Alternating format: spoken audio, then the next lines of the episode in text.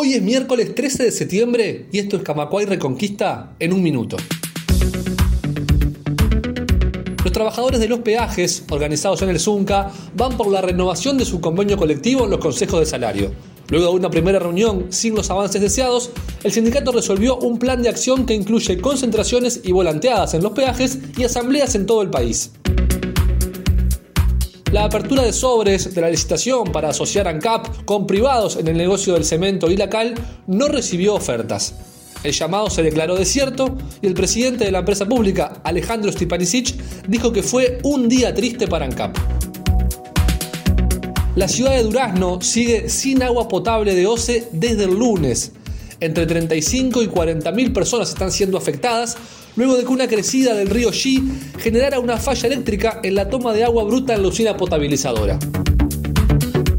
Más información en radiocamacua.uy.